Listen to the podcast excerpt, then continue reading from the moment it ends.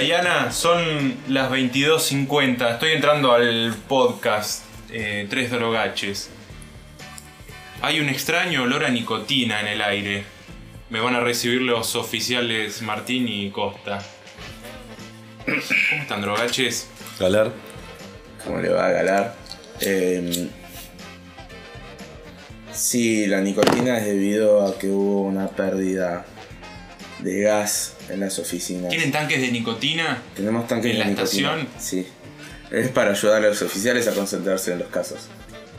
Bien. ¿Cómo está eh, Don Martín? Muy contento. ¿Qué me puede decir del.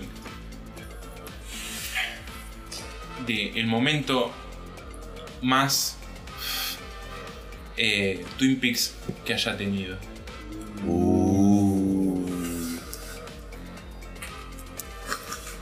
La reacción, che. El tuyo creo que lo conozco. Eso, Dolta. Puede Porque ser. a la vez es medio como. No eh, sé si- Como autorreferencial, ¿no? O sea, porque fue hablando de. Sí, no sé si el momento en sí. Sí, fue medio Twin Peaks igual. O sea, yo estaba yendo. Porque además era el cumpleaños de David Lynch ese día. Solo que yo no lo sabía. Eh, y estaba yendo por el Parque Saavedra. Estaba yendo a dar una clase de piano. Chanta Buffy. tremendo. Pero bueno, me ganaba mis pesos dignamente.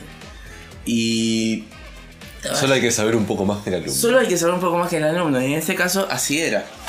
Eh, y bueno, yo estaba caminando por ahí el parque y se me acerca un chabón súper random. Eh, pero tipo, que decías, ¿qué onda? ¿Viste? Esa gente que va por la vida medio oído, si se quiere. Eh, y así de la nada, es como, ¿te gusta el cine? Me dice. Sí, le.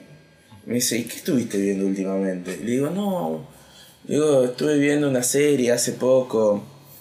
eh, de, bueno, y le digo, ¿no? Twin Peaks. eh, y me dice, ah, sí. ¿Y viste las películas de Lynch? Me dice. Porque hoy es el cumpleaños. Y yo fue como, no, no sabía que hoy era el cumpleaños. Y fue como, y, y, me dice eso y se va, digamos, el chabón, ¿no? Y fue como. Re loco, porque además así de la nada. Yo me acuerdo que en ese momento igual. Dato de color, pero no sé por qué a mí me la hizo flashear extra. En ese momento había desaparecido un chabón. Y como que lo estaban buscando. Que después apareció. Con vida. Se, se había ido. eh. Y que me acuerdo que tenía un tatuaje de una ballena en la pierna. Personaje muy curioso. Sería fácil de describir en una serie, ¿no? Sí, me. No, sí, fue el loco de, la, de la me fijé tatuada. a ver si tenía una ballena tatuada, tatuada el, el chabón que me paró, pero tenía pantalón largo, así que nunca lo sabremos. Ah, Tremendo. yo creo que no pasó hace mucho el mío y se me acaba de ocurrir en realidad. Pero De hecho, lo acabo de inventar. un día, o sea, un día eh, conocí al loco que en la película de mi vida sería Dios. ¿Tú Morgan Freeman? Era mi Morgan Freeman. ¡Vos Y- sos Dios! Sí, sí, sí. Era. eh, fue, fue espectacular. Me acuerdo que un día. eh, bueno, por motivos de trabajo me tenía que quedar en el patio de un nosocomio conocido de la ciudad, de La Plata, eh, privado, ¿Osocomio? un- una clínica, una clínica privada de la ciudad en la cual se estaba, bueno, haciendo un trabajo en la perforación. No importa, yo me, ten- me estaba haciendo una pequeña guardia me- mientras se realizaba un trabajo en el patio de esta, de esta clínica y no había dormido nada la noche anterior. Mm, Eh, creo que había estado con una a- había estado en una cita qué sé yo no había dormido nada estaba medio confundido con cosas pensativo con mucho sueño y no me podía quedar dormido porque había una máquina operando digamos que tenía que estar vigilando. Eh, y de repente se acerca no sé, yo me pongo a, a pensar, a- a- digo, bueno, tengo que aprovechar Sí, este... divagando, Sí, digamos, no, pero fue como súper consciente. Dije, bueno, nunca tengo tiempo de pensar, siempre me doy cuenta que no tengo tiempo de pensar. Voy a usar esto, esta media hora, esta hora que tengo, para ver, ver Para qué pensar. pasa adentro, ¿viste? poner un freno. Y me pongo a pensar y qué sé yo y... eh, y me pongo a ver una flor, me acuerdo, que estaba ahí en el jardín, a lo que... mm, Nada, no sé, que me pongo a filosofar acerca de, Sí, de la de la naturaleza, de las cosas, de lo que sé yo. Viene un trabajador de la construcción que estaba, porque estaban remodelando un, un pabellón de, Sí. de la clínica, digamos. Eh, no sé si dice pabellón, pero bueno. Sí, ¿entiende, no? sí, Un ala, Un ala. un ala de la clínica. Y pasa con una carretilla y frena un segundo donde estoy yo y se me queda mirando. Y me dice algo así como... eh, el, el verdadero... eh, Dios se presenta hasta el- en, la- en las cosas eh, más, más simples, como por ejemplo una flor. No. Viste, una cosa así. Viste, sale de la nada con una cuestión, con una. con algo súper introspectivo, pero aparte súper atinado con Claro, respecto a lo que venía pensando. Para hacer la anécdota corta, pasó eso dos o tres veces. En la que, en La- esos la interines misma de que él persona. pasaba de un lado a otro con la carretilla, o venía con una herramienta, con una pala, siempre que yo. pasaba te tiraba una frase. Pasaba y me tiraba algún, sí, algún tipo de soliloquio con respecto a exactamente lo que estaba pensando. Y después de ver tantas películas, yo dije, bueno, a ver si por fin es una revelación divina esto y encuentro. a- Mal, claro. eh, encuentro. Contraste a Dios Ah, en y un después- obrero de la construcción. No, no. Primero me había dicho algo de la naturaleza, claro, y después de dos o tres veces que yo ya empezaba a sospechar. eh, una de las últimas intervenciones que hace es como eh, Dios está en todas las personas. Una cosa así. No me había mencionado a Dios hasta ese momento, ahora que lo recuerdo Claro. bien. No me había- hasta que dijo Dios puede estar en cualquier persona. Claro, capaz Luego que me era- pidió dinero. Luego me dijo si tenía un tiempo para hablar, que era testigo de No, después me, dijo si podía pasar. Era evangelista y me recomendó unas películas. No sé, ahí como que todo cayó un poco más a tierra, pero durante Claro. 20 minutos yo estaba súper expectante porque estaba dentro de una ficción Claro, sí, sí, increíble. sí. Además en un hospital. Telepática. Claro, claro, telepática. Y yo aparte estaba bajo los efectos del sueño y dije, no, flashero esto, lo tengo que contar muchas veces y deformarlo cada vez que lo cuente, así cuando Sí, llegue el momento del podcast no recuerde verdaderamente exactamente lo que Hace pasó. seis años venía pensando en este podcast de hoy. Bueno, Qué loco, igual también. Era una especie de medium este tipo. Realmente, Sí, sí. realmente sentí que me, me estaba dentro de mi cabeza. Qué loco. Qué loco. Bueno, eh, hablando de estar eh, bajo la influencia de algo, en tu caso el sueño, en mi caso de la Pepa. Ah, qué eh, bárbaro. Es como que también igual mi mente fue como lo primero que hice fue buscar ahí entre el repertorio de situaciones de Pepa que un poco me marcaron, un poco también por lo cual dejé de tomar, ¿no? Es como son cosas que te... Depende del momento en que las tomás, la cantidad que tomás, eh, con qué lo mezclas, puede ser medio revelador, puede ser medio Sí, fuerte, sí, puede sí. ser un viaje que te marque, puede ser algo que te cambie. A mí por lo menos es como que me pasó un par de veces. Y no sé si ninguna fue muy Twin Peaks en particular, pero la primera fue como medio, medio, medio viaje. Fue como, no sé, fue raro. Tipo, eh, primero estábamos yendo a lo de un amigo en Citibel y la tomamos antes. ¿Por qué la tomamos antes? Yo medio que fue como, podíamos tomarla cuando llegamos, ¿no? No, la tomamos antes. Fuimos para allá, Parte del viaje. Parte del viaje, sí, un bajón, porque ¿qué pasa? Estábamos ahí de repente, se llenó de gente, mucha gente que iba a los boliches y qué sé yo, y, y con música y qué sé yo, y hablando re fuerte, y de repente era la primera vez que tomaba Pepa y estaba así como que... Y Claro. así arrancó, ¿no? Y llegamos al lugar y de repente fue como, sí, lugar seguro. Llegamos y de repente aparece, ¡pum!, un amigo que se había vuelto a su pueblo, eh, tipo de vacaciones, se, hace, se tomó unas vacaciones largas el chabón, en general, y no había avisado que volvía todavía, y de repente estaba ahí, ¿viste? Y yo estaba de fue como, no, tremendo, qué sé yo. Y a partir de ahí empecé a como a, flashear, y a partir de ahí se transformó con un viaje re loco. Tipo, Bueno, pero es eh, medio Twin Peaks. Medio videojuego. Twin Peaks en, en- en toda la cuestión onírica también, ¿no? Y pasaron cosas tipo, no sé, no podíamos abrir la puerta de la habitación que tenía la computadora que pasaba la música y como que no podíamos, qué sé yo, la, la, la, y de repente eh, es como que eh, le dijimos a la novia del chabón y fue como, a ver, pum, y abre la puerta. Y fue como, no, solo la mano de, de- de su- de la prometida podía abrir el, qué sé yo, entramos y de repente tenía la contraseña, el- la, la computadora y de repente Todo tenía una no, mística, digamos. Tenemos que Ah, resolver, tenemos que resolver esto. Me estábamos todos en el mismo viaje, éramos tres ahí en el mismo viaje. Indiana Jones yendo a buscar el santo grial, más o menos. Mal, esto, mal, boludo. tremendo, tremendo. Dos pruebas distintas. Sí, la, sí, sí, la contraseña sí, no era sí, saladillo. Ese fue nuestro primer intento, me acuerdo. Y era el- nuestra, nuestra, nuestra posibilidad más lógica. ¿Por qué saladillo? habían como para. Era, mu- para era una opción muy la- lógica. En el momento era una opción muy lógica poner saladillo. Pero sin embargo no fue, no fue la opción que eventualmente desla- desbloqueó la, la- la- Pero la encontraron. la encontramos eventualmente, no puedo recordar cómo, Ah, pero sí. de Ah, repente la música funcionó. Sí, sí. Wow, Qué increíble. Tremendo. tremendo. Tuvo un viaje onírico. Eh, yo lo viví como, como un viaje medio videojuego. Fue como. Claro. Bueno, yo la primera vez que, que tomé Pepa, en un momento flashé que estaban los estudios de Telefe. Directamente. Claro, bueno, yo estaba Porque presente. pusieron una, una luz azul en un ambiente, una luz verde en otro, y en la calle se veía todo rojo. Claro, la luz Eh, cálida. Por la luz cálida, y en comparación a la luz azul que había adentro, se veía súper rojo. y claro, de repente tenía los colores de Telefe por todos lados. Una habitación era cada color en realidad. Claro, una ¿no? habitación era cada color. Y yo era como, no, esto así deben ser los estudios de Eh, Telefe. eh, a ver, espera, espera, espera. Si pudiesen elegir una habitación de las tres de Telefe, ¿a cuál, a cuál se irían a fumar uno?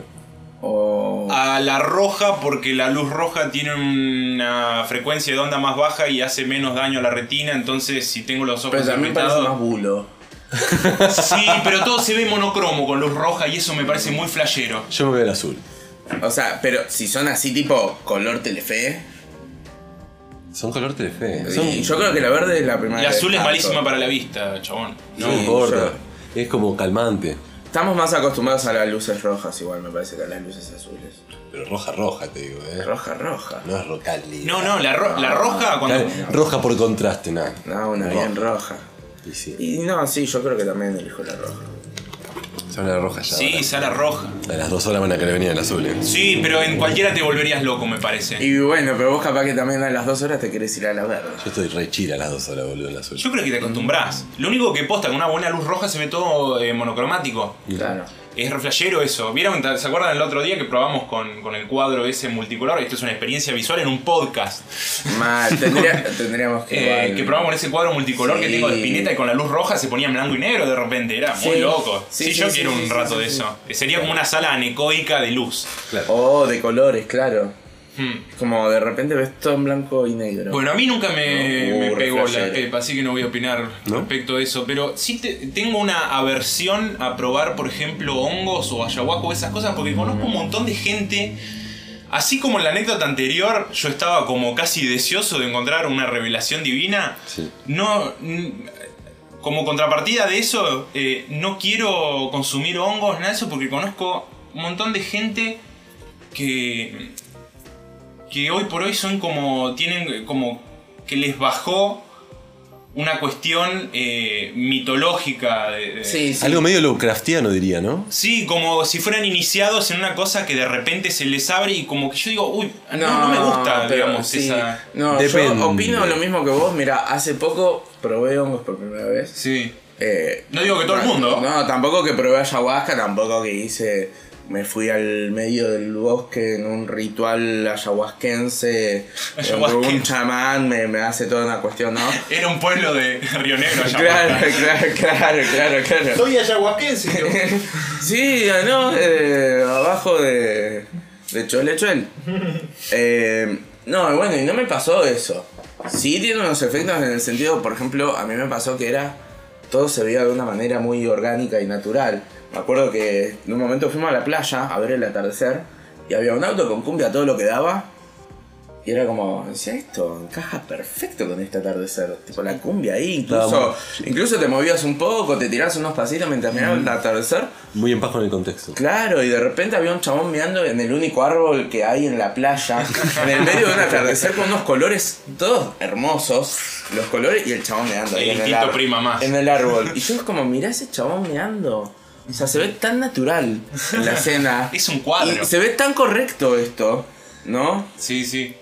Que después cuando eso se termina, la realidad capaz que se hace dura, digamos. Claro. A mí me pasó que al día siguiente me sentía re extraño, era como... Todo se sentía extraño. digamos. Claro. Bueno, No con la rola pasa algo parecido. Con la rola pasa algo parecido.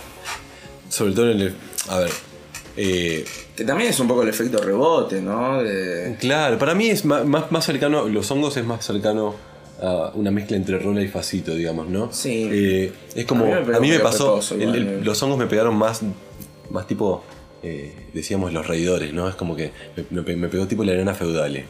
Entonces es como que me reía mucho de todo y de repente tiraba sí tiraba o tiraba algunos chistes era como que todos era como todo era, Sí. era todo como un eh, gran stand up entre los que estábamos presentes y fue muy gracioso muy Mm. divertido muy entretenido pero partía también de eso de una sensación de bienestar la rola por ahí es un poco más manija es más como tipo ay te amo ah eh, los amo a todos Claro, ah, te conozco de toda la vida ah qué sé yo Claro, capaz que abracémonos. se lo decías a un desconocido. ¿viste? Claro. Pero bueno, Y- en el momento lo querés.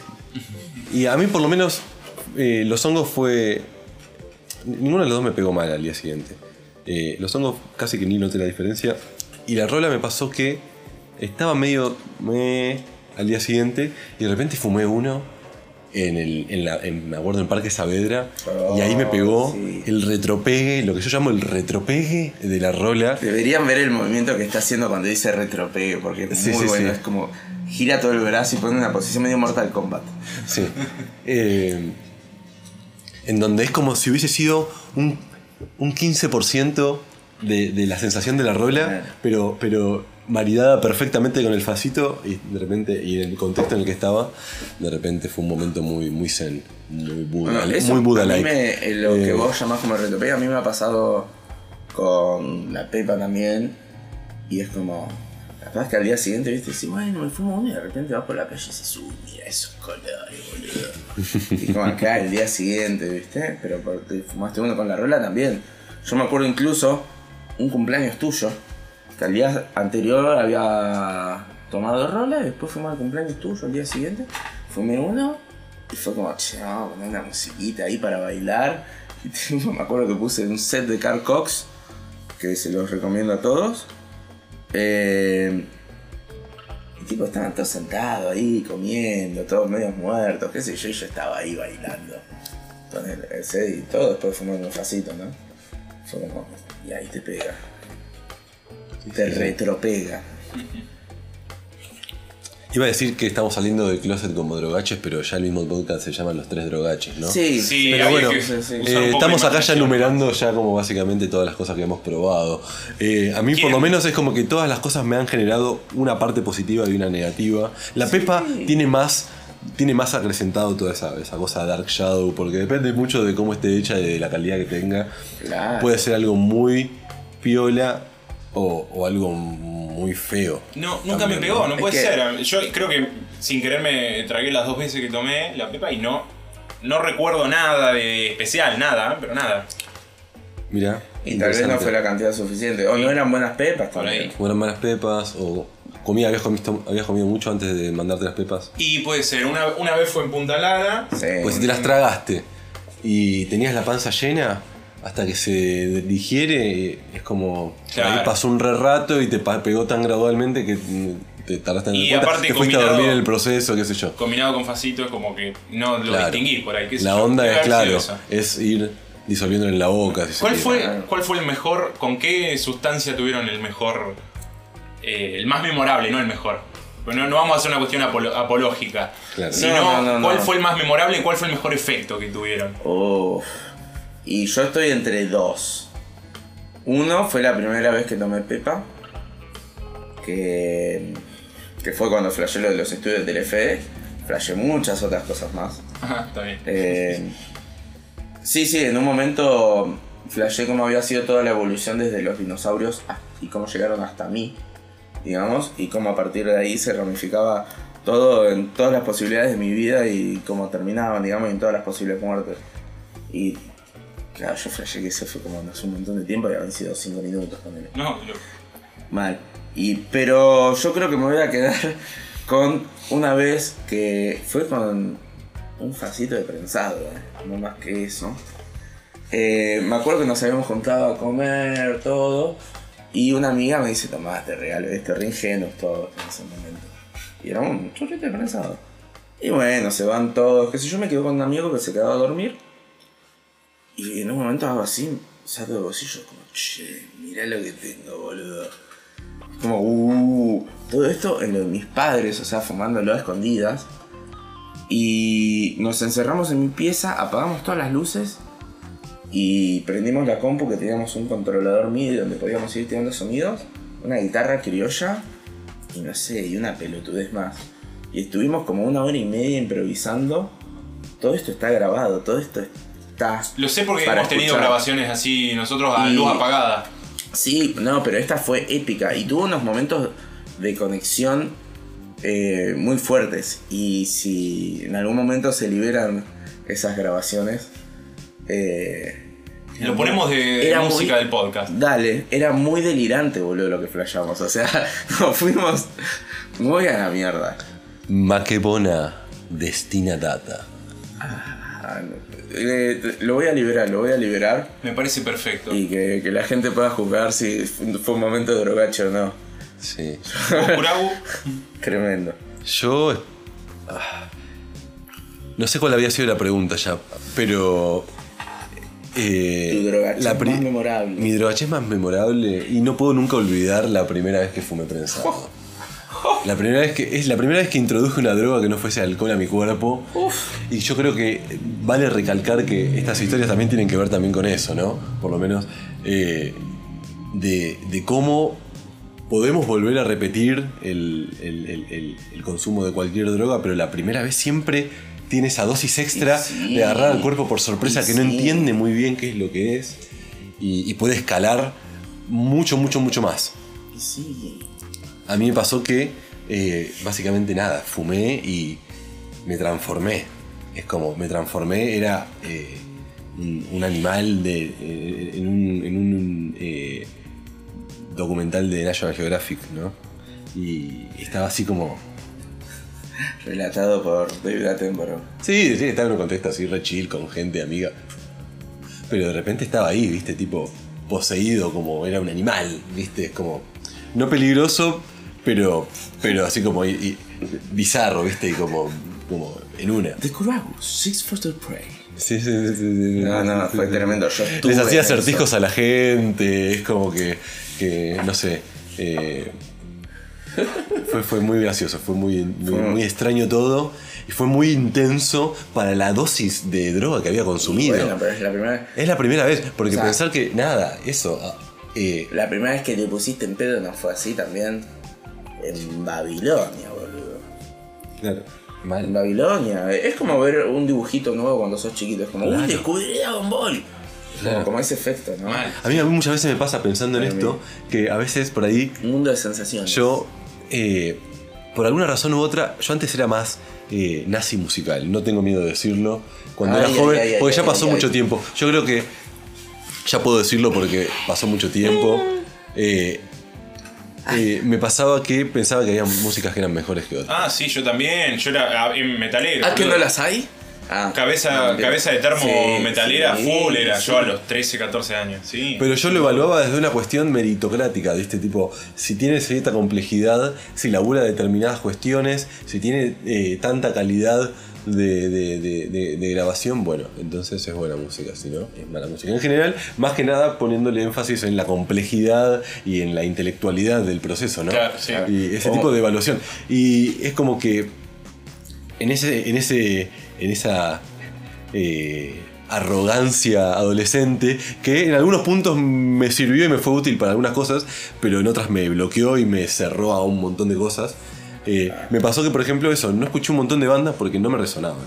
Al día de hoy todavía hay bandas que no he escuchado casi nada y, y de repente las descubro y digo, apa, esto estaba buenísimo. Como me pasó ahora. todo el en- tiempo me pasa En la, primer, en, la, en la primer cuarentena, de repente con- eh, en- me encontré con los Beatles.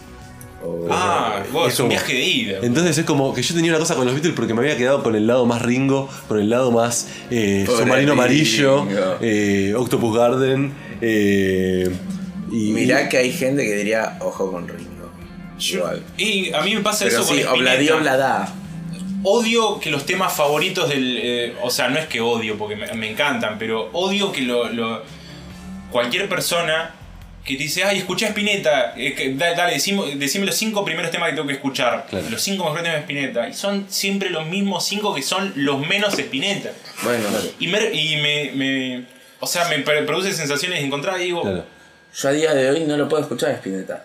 Bueno, yo me, me lo falta, me falta descubrir a Spinetta, por ejemplo. Mm. Me falta descubrir a Spinetta. Yo como que siento que en algún sentido no tengo apuro en, en- en encontrarme con esas bandas que en algún momento rechacé porque siento que eso, en algún lugar, aparte me las estoy guardando porque cuando de repente escucho, escuché los Beatles por primera vez, todos eran como, dale, los Beatles nunca Son habías escuchado. Pero me ¿no? veían a mí flasheando con los temas de los Beatles, de repente me puse todos los discos uno por uno y de repente yo estaba como, no, mirá lo que hizo ahí, no, Eh. mirá. Y todos diciendo, no, mirá lo que... ¿Y volviste a escuchar los Beatles después de eso? No, eh, ah, lo- lo- no es que los volviste, claro, los descubriste. Los ahí. descubrí porque yo había conocía pocos temas. ¿sí? Claro. Había algunos temas buenos que, conocía, pero, pero la mayoría no. Y no los conocía en contexto de disco, y no los conocía en contexto de historia y de época y de, de- de lo que fueron. Si lo empezás a consumir y, y empezás a, a digerir todo, el recital arriba del techo y toda la cosa, de repente no lo puedo- entendés como fenómeno, lo vivís diferente. Hay un montón de temas que, que no entiendo cómo los Beatles lo sacaron el año que lo sacaron, pero uno de los que más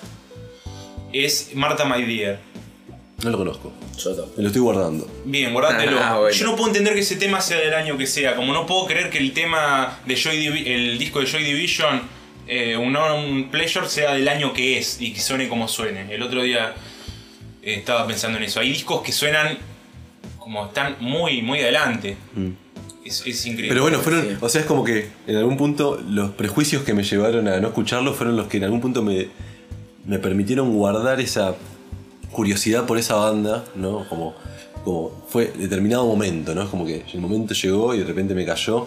Y es como que está bueno el hecho de, de, de no consumir eh, absolutamente todo porque de repente te das cuenta que, nada, es, es finita la cantidad de cosas que hay para consumir. Y no, va a seguir saliendo. hay muchas cosas, sí. Pero. Pero Sí, es como que también eso, la, la capacidad de sorpresa de uno también va Claro, creciendo. va es como que- disminuyendo, sí. Entonces es como que. Porque no es que es todo distinto. Hay un montón de cosas que son similares a otras. Sí, sobre y por similitud la sorpresa es menor. Y cada vez la droga pega menos. Ah, Claro. Porque, o sea, intento no hacerlo, pero cada vez más me pasa de que, de que, de que, de que soy muy consciente de que somos de reacciones químicas y cosas que se van liberando, ¿no? Entonces, soy- estoy muy atento a cómo, me, cómo reacciono a las cosas y si reacciono más o menos a las cosas con el correr del tiempo también, ¿no? Claro. Porque me pasa que con algunas cosas reacciono menos y con algunas cosas reacciono más. Y es muy interesante eso. Si tuvieras. Pero es como protegerlo y cuidarlo, ¿no? Porque saber que esto a lo largo de la Se vida pasa más. nuevo, sí. Eh, O sea, eh, estoy en un momento en el cual todavía estoy a tiempo de, de proteger lo que después. La gente después se vuelve cínica, se vuelve insensible Sí, y sí. es como que ya pierde la capacidad de disfrutar. Entonces es como que hay que, hay que gestionarlo para mí en algún punto, Sí, ¿no? sí, a full. La- el- el- las cosas con las que uno puede eh, sorprenderse aún y la capacidad de curiosidad y, y de sorpresa que tiene uno. Es una gran preocupación, como ya sabrás. Te voy a tirar una que nada que ver, pero tiene todo que ver.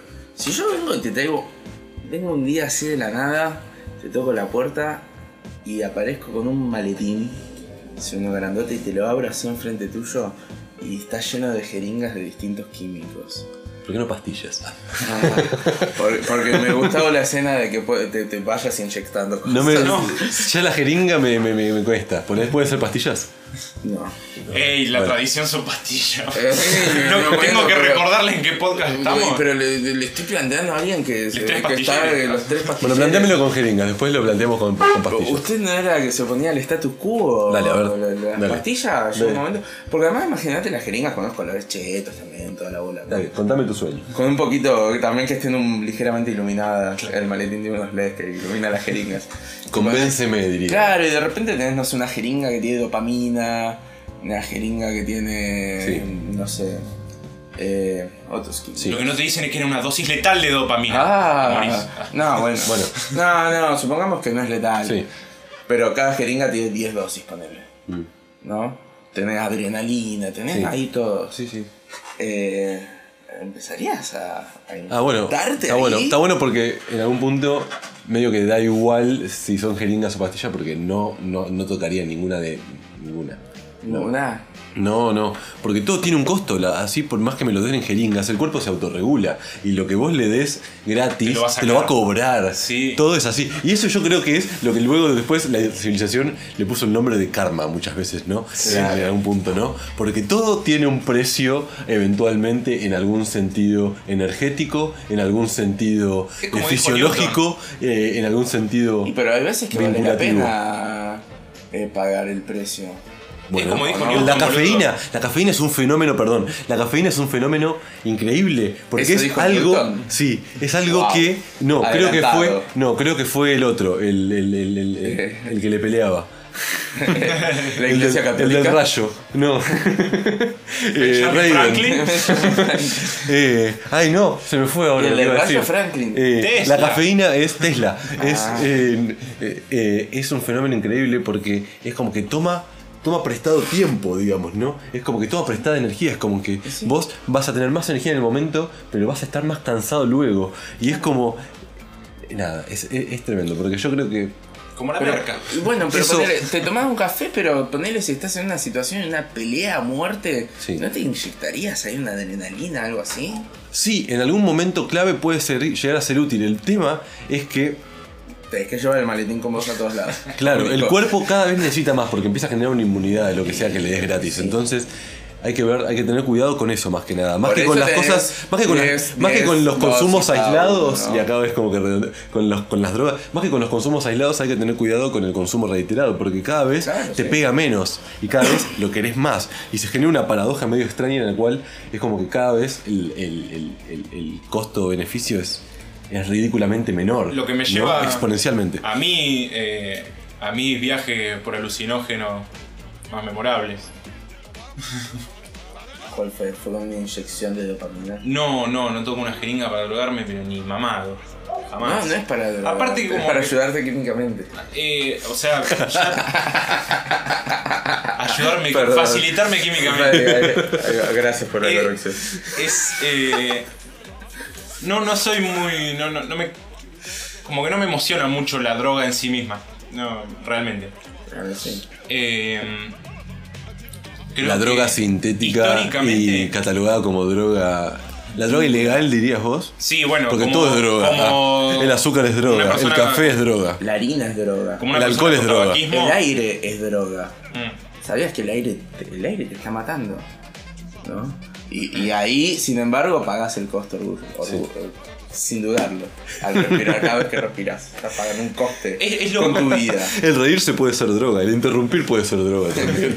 Todo eso Todo es droga, vida. como dijo Capuzón.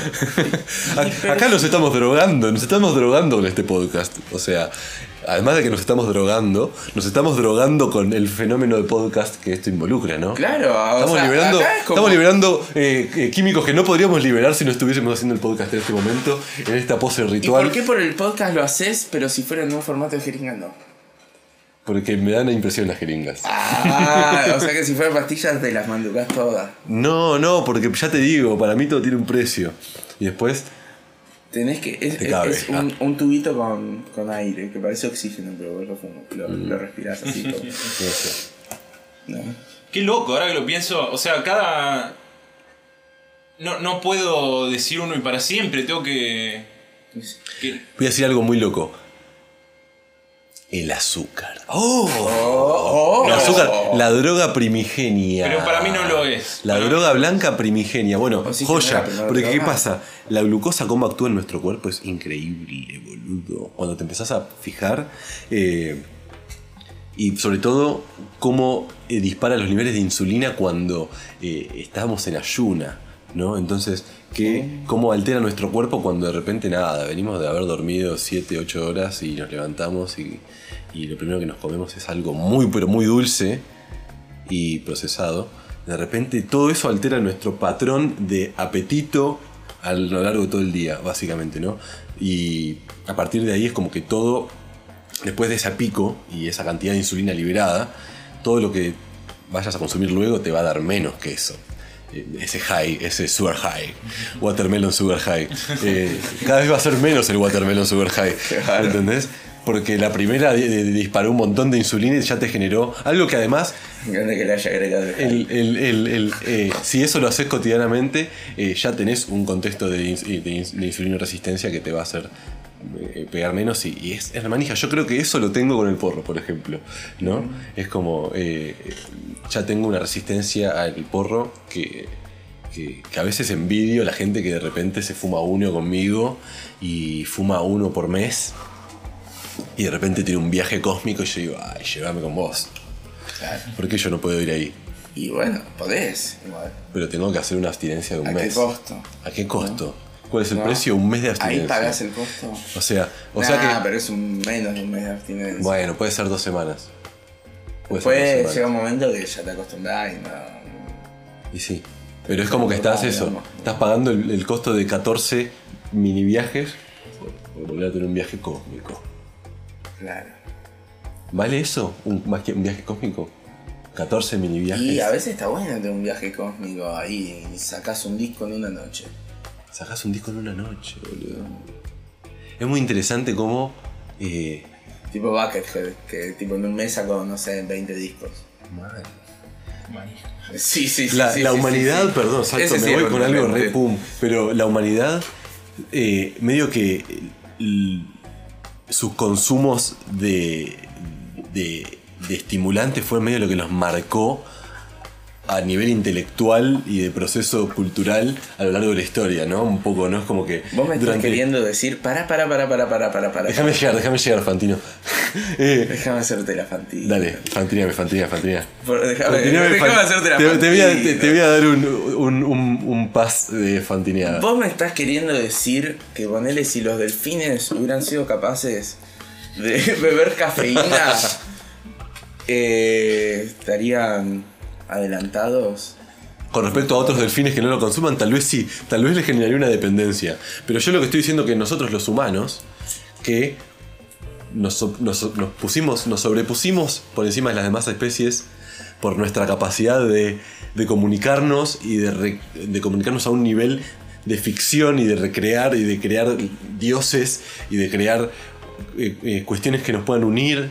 Porque, ¿qué pasa si.? ¿Posta que eso estabas diciendo en primeros términos? No, no, primero, no, ahora tengo, que, ahora tengo que irme más allá todavía. Porque Pero- estaba hablando porque de mi- los estimulantes Sí. y qué sé yo. No, bueno, ahora me voy más allá, pero me preguntan, me tiraste la de los delfines y bueno, ahora tengo que irme un poquito más.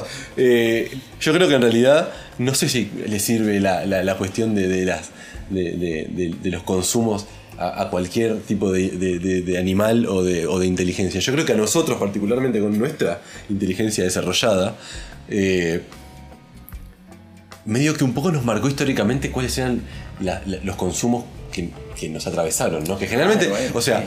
o sea, en, en la media se tomaba un montón de escabio todo el tiempo, porque todo el agua era insegura, entonces tomaban escabio Sí, sí, porque en tenían poco alcohol, tenía uno alcohol, pero tomaban un montón, tomaban todo el día, desayunaban con cerveza, los niños desayunaban con cerveza. Eh, Bueno. porque era más seguro que tomar agua. Bueno, eh, en algún libro o algún lado he leído tipo eh, libro corte basado, no basado, sino históricamente, digamos, chequeado y correctamente, A- digamos. accurate. Claro, era una ficción, pero tipo con todo eso chequeado. eh, tipo, había uno que estaba enfermo y de repente le daban vino y le decían tipo, toma, tomate esto que te va a hacer sentir mejor. Claro. Y fue como le estaban dando un vinito. Bueno, eh, Tremendo. ¿Qué pasa? A la, a- eh, por ahí en Asia no tanto, pero en Europa por lo menos, eh, es como que les costó un montón darse cuenta que podían conseguir el mismo resultado hirviendo el agua y tal vez haciendo una infusión como un té, ¿no? Eh, alguna cosa así. Eh, finalmente aparece el mate, eh, perdón, aparece el mate. El ¡Es mate. increíble! Uh, ¿te imaginas aparece si la- el mate. Para, para, para, para, para. ¿Te imaginas si en la Edad Media tomaban mate? ¿Te imaginas? ¿Entendés? Ay, de el, repente el estaba fallido más ahí. increíble. Claro, mal. Un Apareció el grabado mate, boludo. Tomándose un mate ahí. Esto, esto, es, esto, es, Ah. esto, es, esto es precisión científica total. en la- El- lo. Enrique VIII ahí un el- mate, ah, bueno, un no. mateico. Apareció el café. Lamentablemente no fue el mate el que apareció, pero apareció el en café. Europa. En En Europa. Acá sí. Eh, y empezaron a tomar un montón de café. Y. O coincidencia, se empezaron a juntar para tomar café. Ah, se empezaron a juntar a charlar mientras tomaban café. Ah, pum, pum, pum, la ilustración. De repente, de la edad media de la- del oscurantismo más grande y de que no había nada, a de repente, pum, tenemos la iluminación, Escuchá, tenemos la ciencia, escuchá. tenemos. Los pum. turcos, o sea, el café viene de toda esa zona. Claro. En- antes incluso que los europeos. Creo que de hecho apareció así el a un café, nivel, ¿no? Un botín de guerra de que de una, una Eh, ciudad recuperada a Turquía. Pero en ese momento estaban muchísimo más avanzados científicamente y de conocimiento científico que todo lo que es la Claro, tuvieron, digamos, tuvieron ¿no? la, la- la- la época Muchos dorada. Tuvieron la época dorada por el café ahí. también. Y bueno, y ahora, ¿qué nos lleva a la actualidad? Donde tenemos los consumos muy, tenemos un, un consumo de café muy grande, ¿sí? Sí. Pero ahora de repente, como quien no quiere la cosa, está creciendo desde hace algunos años el consumo de otro estimulante muy interesante. Que no es como el alcohol ni es como el café. Es un poco como los dos. Y dependiendo de cuál fumes, puede ser más de uno o puede ser más de la otra. El porro. Chan, chan, chan. El porro cada vez se fuma más, cada vez se naturaliza más, cada vez está más en la charla, de- cada vez se, se- se espanta menos la tía o la abuela, cada vez está más presente. Depende Pero- de, dónde, de dónde nos estén escuchando, pero en Argentina por lo menos se aprobó para fines medicinales. Eh, tenemos a Uruguay que está haciendo punta de lanza con, igual, boludo. eh, con la legalización total para solamente residentes.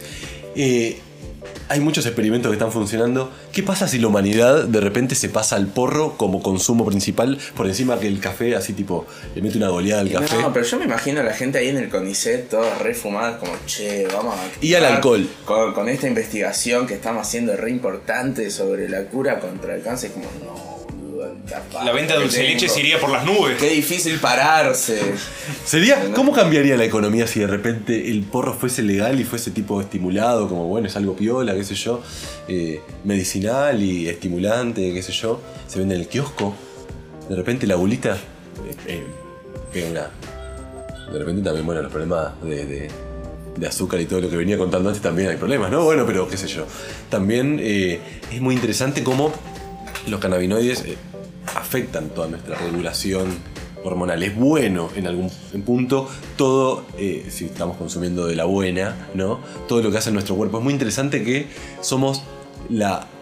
Esto para chequear, ¿no? Somos, creo, la única eh, especie que tiene receptores de cannabinoides, ¿no? Entonces es como que somos los únicos capaces de poder darle un, un- un aprovechamiento a esta planta que Sí, se, todo- todo crió, se, se- crió y, y- y- y- y evolucionó y ahora es- son unos monstruos de laboratorio Pero, Hulk ¿qué diferencia gracias a nosotros porque los consumimos nosotros. igual. es como que son los grandes ganadores junto con el trigo de la evolución no es como que si comparamos al, al humano y lo que evolucionó en los últimos miles de años y el porro es como que el porro puede llegar a gobernarnos dentro de unos años diría yo incluso seguimos así no, no nos preocupemos por la inteligencia artificial preocupémonos por el cannabis inteligente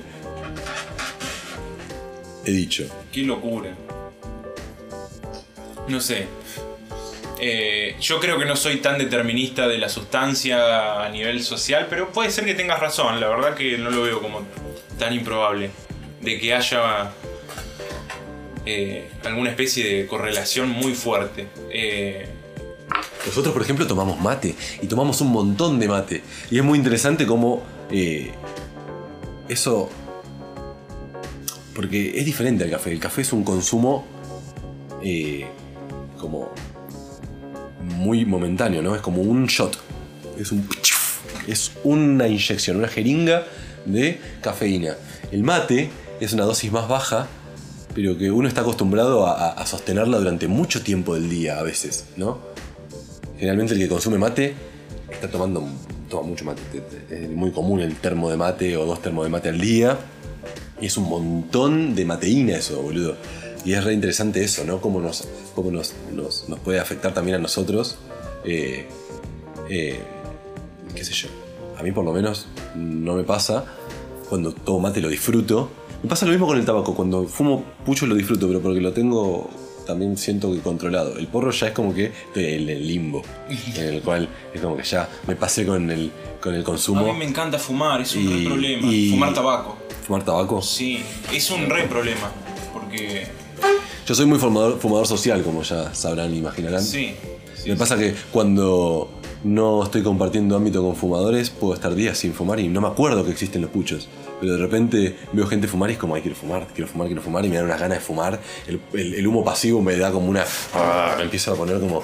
Y es interesante, es como... Es flashero. Un Como, bostezo. Yo creo que, que, que tiene una contagioso como un influencia. bostezo. Una influencia muy importante. El tabaco debe ser el alcaloide que más, más me ha definido, quizás. Es flashero, porque aparte, si lo vamos a también a calcular desde el lado de... Junto con el. Tenemos un acceso al tabaco que otras sociedades no tienen. ¿Vieron el juego del calamar? El chabón que en el primer capítulo gana la carrera de caballos y lo primero que hace es ir a comprarse un atado de puchos. Es re simbólico eso de que para la mayoría del mundo el pucho es una, es una señal de estatus porque es algo carísimo. Bueno, no podés sostener un, También lo podés consumo de desde el lado de la adicción. Si yo estuviera en el juego del calamar Sí. y de repente. No, no, estoy esto es ahí, previo a meterse al juego del no, calamar. Y, y de repente paso por toda esa cuestión de tensión y me voy a querer fumar un pucho. No, no, esto es antes, esto es antes. Esto es, esto es en el primer capítulo, antes de que pase todo del juego del calamar. Cuando presentan al protagonista. yo. Sí, obvio, obvio, obvio, pero yo lo, como que también lo reconozco desde el lado de. Estamos en una burbuja en el cual el pucho sale un dólar la caja y en el resto del mundo sale entre 8 y 16 veces más. Entre 8 y 16 dólares sale la cajita de puchos en cualquier lugar del mundo.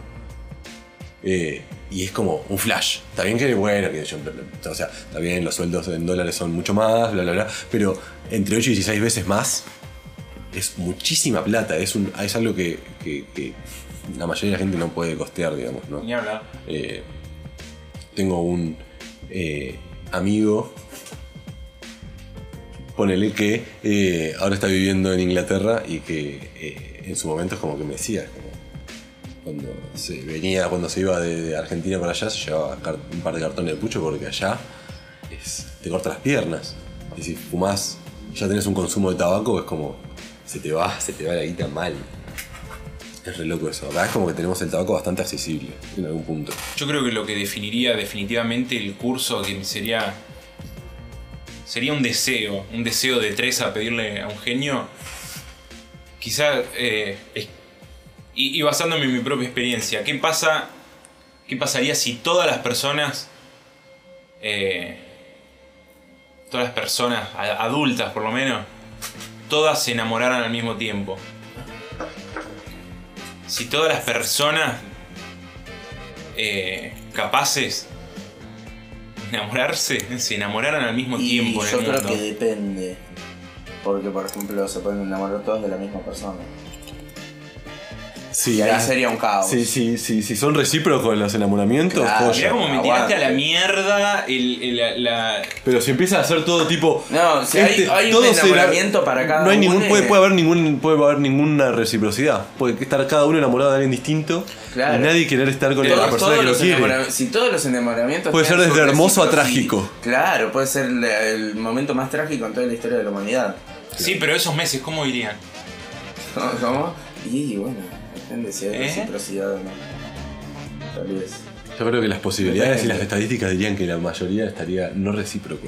Por lo Y cual. Lo más probable, sí. O sea, si es randomizado, así, ¡pium! es como que yo tengo, la, me tengo estoy enamorado de alguien de Surcorea, alguien Claro, de, de sí. Noruega está enamorado de alguien de Brasil y así, eh, nadie va a encontrar a su, a su amor. Muchos estaríamos enamorados de gente china. Muchísimo. Muchísima gente, sí. Sí. Seríamos un montón de Pero población. lo sabríamos, seríamos conscientes de que nuestro amor está en China. Claro. Tendríamos un impulso interno de querer irnos a. China. Es como, No sé, eh, lo podríamos. Claro, Yo sí, creo o- o que- cada vez que ves, no sé, algo chino. de Cada vez que ves la película de Bruce Lee, decís, Claro, ah. no. yo creo que lo que dije fue porque estoy convencido de que el amor es capaz de movilizarte de acá a la China. Nos vemos la semana próxima, drogaches. Nos vemos, gracias.